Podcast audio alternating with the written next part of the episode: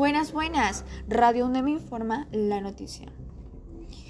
Ejército descubre 1.210 galones de gasolina en zona frontera entre Ecuador y Colombia.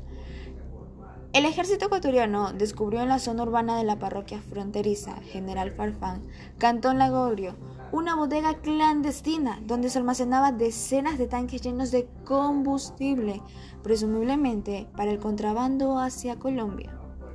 La bodega artesanal almacenaba 1.210 galones de gasolina de manera antitécnica en los envases de plástico y expuestos a altas temperaturas.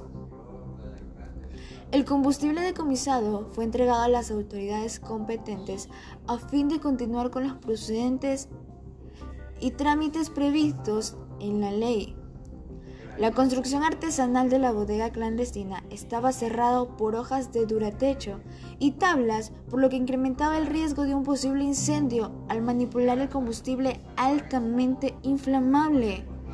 No se reportaron personas detenidas en el operativo que fue dirigido por el personal militar del batallón de Selva 56 Tunguragua, acantonado en el cantón Lago Agro, provincia de Sucumbíos. Esto es todo mediante Puedo Informar. Mi nombre es Ángela Pambi, informo desde Radio UNEMI.